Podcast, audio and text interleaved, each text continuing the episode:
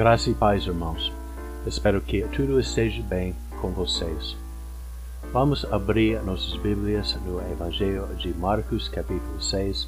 Hoje vamos considerar os versículos 30 a 44. E assim diz a palavra do Senhor. Voltaram os apóstolos à presença de Jesus e lhe relataram tudo quanto haviam feito e ensinado. E ele lhes disse: Vinde repousar um pouco à parte, num lugar deserto, porque eles não tinham tempo nem para comer, visto serem numerosos os que iam e vinham. Então foram sós no barco para um lugar solitário. Muitos, porém, os viram partir e, reconhecendo-os, correram para lá a pé de todas as cidades e chegaram antes deles. Ao desembarcar, viu Jesus uma grande multidão e compadeceu-se deles, porque eram como ovelhas que não têm pastor. E passou a ensinar-lhes muitas coisas. Em declinando a tarde, vieram os discípulos a Jesus e lhe disseram: É deserto esse lugar, e já avançada a hora. Despede-os para que, passando pelos campos ao redor e pelas aldeias, comprem para si o que comer. Porém ele lhes respondeu, Dai-lhes a vós mesmos de comer. Disseram-lhe, Iremos comprar duzentos denários de pão para lhes dar de comer? E ele lhes disse, Quantos pães tendes? Ide ver. E sabendo eles responderam, Cinco pães e dois peixes. Então Jesus lhes ordenou que todos se assentassem em grupos sobre a relva verde. E o fizeram repartindo-se em grupos de cem em cem e de cinquenta em cinquenta. Tomando ele os cinco pães e os dois peixes, erguendo os olhos ao céu, os abençoou, e partindo os pães, deu-os aos discípulos para que os distribuíssem. E por todos repartiu também os dois peixes. Todos comeram e se fartaram, e ainda recolheram doze cestos cheios de pedaços de pão e de peixe. Os que comeram dos pães eram cinco mil homens. O ponto principal que eu quero destacar nesse sermão é que Jesus, o bom pastor, deu sua vida para seu rebanho. Todo mundo deve humildemente admitir que precisa do nosso Senhor Jesus Cristo. Aquele que não reconhece isto está obstinadamente guardando pecado no seu coração. Porque o fato é que todos somos carentes em todo sentido da palavra. Tudo procede do nosso Senhor e é sustentado por Ele. Temos não apenas necessidades físicas e espirituais, mas também precisamos de orientação acerca da direção que a nossa vida deve tomar. Cristo é o nosso bom pastor que trata de todas as necessidades e nos guia quando extraviamos. Ele também mantém todos que confiam nele em segurança por toda a eternidade. Que o nome dele seja glorificado. Durante esse sermão eu tenho três pontos que eu quero destacar. O primeiro ponto é que nosso bom pastor cuida das necessidades do seu rebanho. O segundo ponto é que nosso bom pastor tem bênçãos até para as ovelhas fora do seu rebanho. E o terceiro ponto é que nosso bom pastor reparte bens espirituais dos tesouros do céu. Então, acerca do primeiro ponto, que é nosso bom pastor cuida das necessidades do seu rebanho, vamos considerar os versículos 30 a 32. A palavra diz: Voltaram os apóstolos à presença de Jesus e lhe relataram tudo quanto haviam feito e ensinado. E ele lhes disse: Vinde, repousar um pouco à parte, num lugar deserto porque eles não tinham tempo nem para comer, visto serem numerosos os que iam e vinham. Então foram sós no barco para um lugar solitário. A estrutura desse capítulo é interessante. No início dele, Jesus enviou seus discípulos para proclamarem a chegada do reino de Deus, e agora eles estão voltando. Porém, no meio desses eventos, Marcos inseriu a passagem da festa de Herodes que resultou na morte de João Batista. O comentarista James Edwards comparou esta estrutura a um sanduíche, no qual as duas fatias de pão correspondem à missão dos discípulos e a festa de Herodes corresponde à parte interior do sanduíche. Assim podemos notar o contraste que existe na vida do servo de Deus. Por um lado, os discípulos voltaram com alegria ao perceber as realizações de Deus através dos seus esforços. Por outro lado, foi uma coisa muito triste que João Batista, um co-obreiro no ministério do Evangelho, foi executado por proclamar a palavra de Deus. Este evento destacou o fato que o discipulado tem um custo. Ao proclamar o Evangelho, o servo de Deus está confrontando um mundo que obstinadamente recusa reconhecer nosso Deus. Essa obstinação às vezes leva os incrédulos ao extremo do pecado, como aconteceu no caso de João Batista. Ele tinha a fé e a coragem de permanecer firme perante o ódio do mundo, mas no fim o custo da sua fé foi sua própria vida. Ele passou dessa vida mortal para o regaço eterno do nosso Senhor. Então, nessa passagem, podemos observar Jesus cumprindo de novo seu ofício como o cabeça da igreja. No início desse capítulo, ele enviou seus discípulos para tomar parte na proclamação da palavra de Deus, e agora ele estava recolhendo seu rebanho no seu aprisco. Podemos observar como ele cuidou de todas as necessidades. Ele ouvia enquanto eles relataram os eventos do ministério deles. Ele tomou conta do fato que chegaram cansados e com fome. Porém, não foi somente as necessidades físicas, mas também as necessidades espirituais que careciam de atenção. Jesus sabia dos riscos e dificuldades envolvidos na missão dos seus discípulos. Portanto, devemos supor que ele avisava essas necessidades quando disse no versículo 31, Vinde repousar um pouco a parte num lugar deserto. Ora, Jesus, nosso bom pastor, reconhece que somos humanos e que precisamos de comida e repouso para que nossos esforços possam ser renovados. Ele se tornou carne por isto mesmo, ou seja, para que saibamos que Ele é compassivo com todas as nossas fraquezas, as nossas fraquezas físicas, bem como nossas fraquezas espirituais. Porém, não basta simplesmente saber isto, precisamos de comida espiritual. Temos que recorrer às provisões dele, porque assim como precisamos ser sustentados fisicamente, precisamos também ser sustentados espiritualmente. O sucesso da nossa caminhada cristã depende disto. No caso dos discípulos, a renovação espiritual foi especialmente necessária quando aprenderam sobre a morte de João Batista.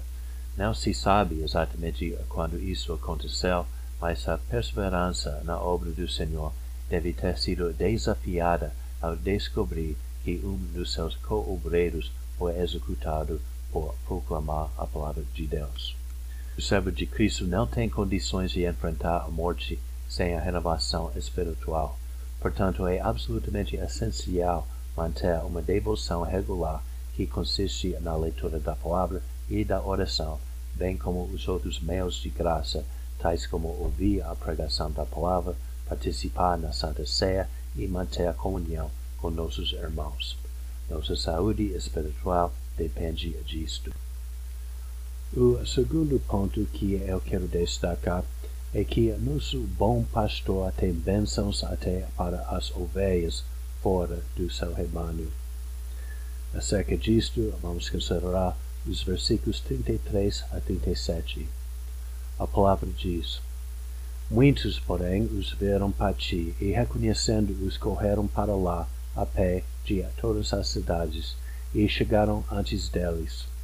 Ao desembarcar, viu Jesus uma grande multidão, e compadeceu-se deles, porque eram como ovelhas que não têm pastor. E passou a ensinar-lhes muitas coisas. Em declinando a tarde, vieram os discípulos a Jesus e lhe disseram: É deserto esse lugar, e já avançada a hora. Despede-os para que, passando pelos campos ao redor e pelas aldeias, comprem para si o que comer. Porém ele lhes respondeu: Dai-lhes vós mesmos de comer. Disseram-lhe: Iremos comprar duzentos denários de pão para lhes dar de comer? As multidões chegaram a pé de todas as cidades ao redor. Eles deixaram de lado suas outras preocupações para atender aos ensinamentos de Jesus. Muitos passaram o dia inteiro à procura dele, e quando a tarde chegou, eles ficaram famintos e cansados. Muitos estavam longe de casa e os discípulos perceberam que foi um problema que não seria facilmente resolvido. Jesus se compadeceu dessa multidão.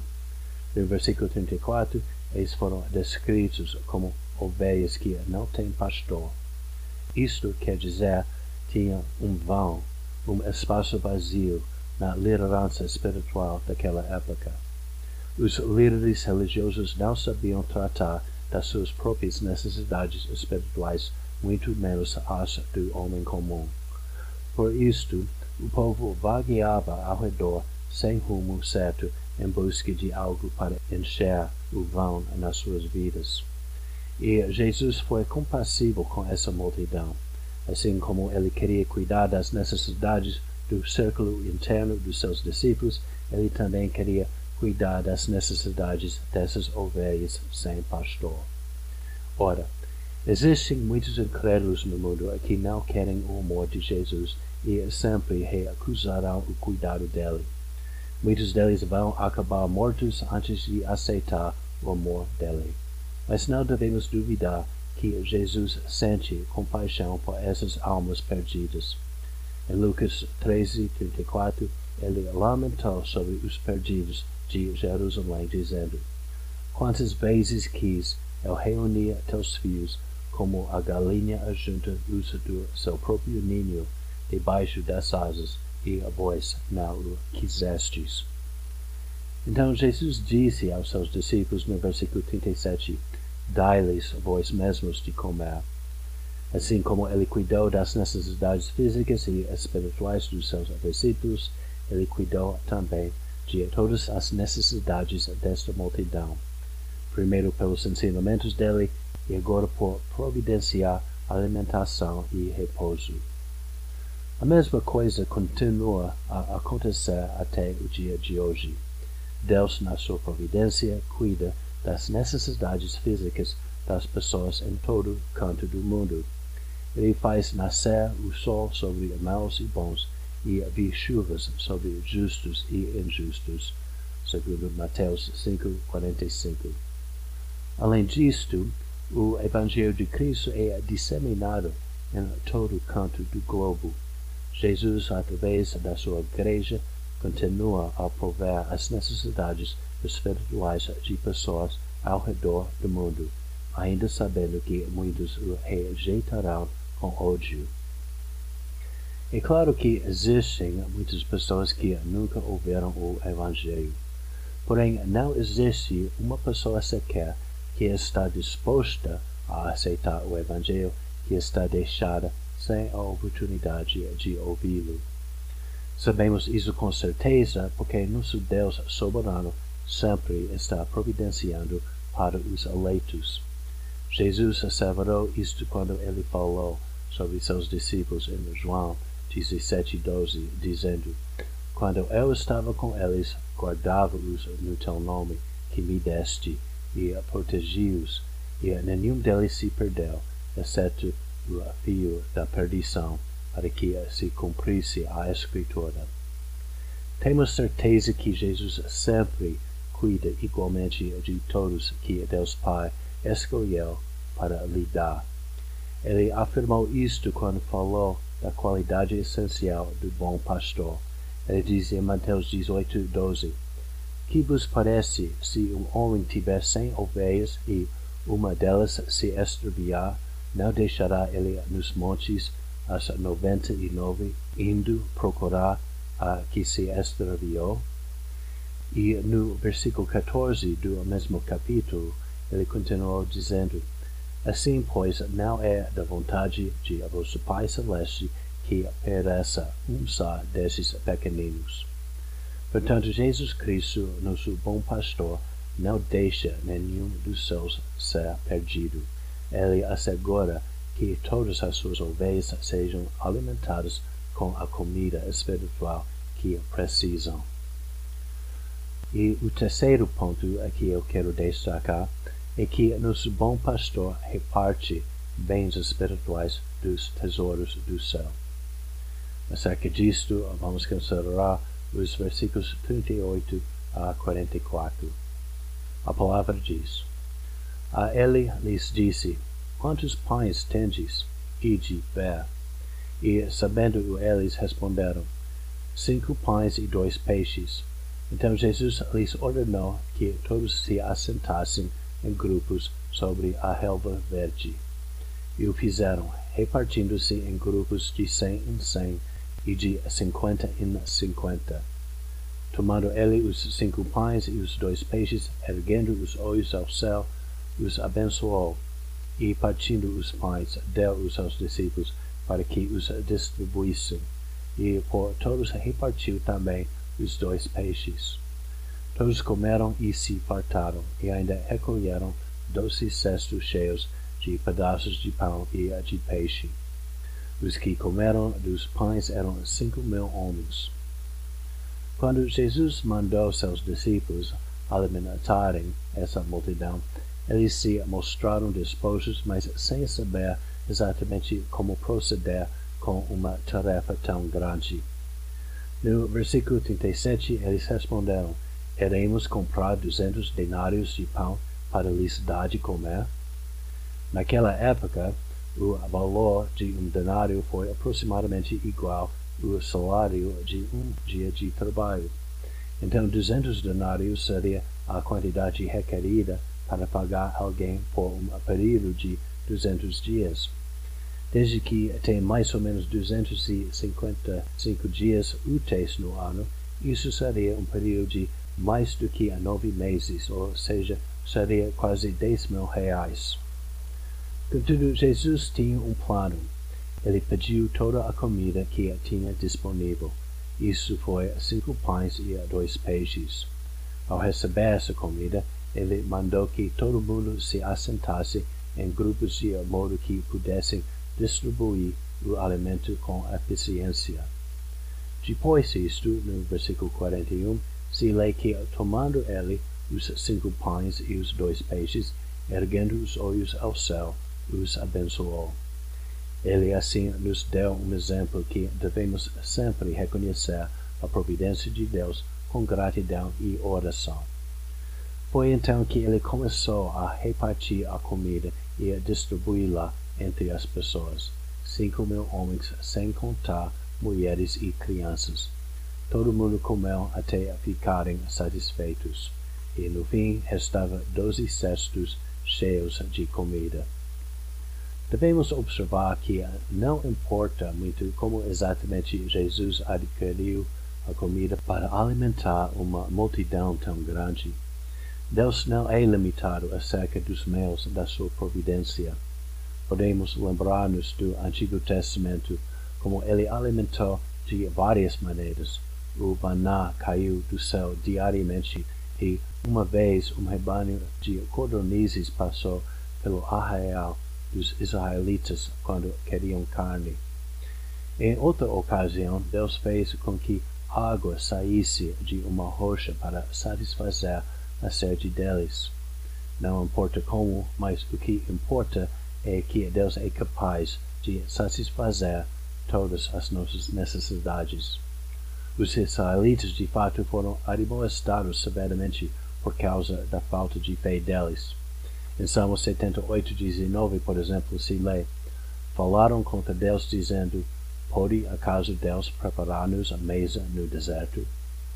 Então devemos evitar os erros deles e ter toda certeza que Deus não é limitado na sua providência.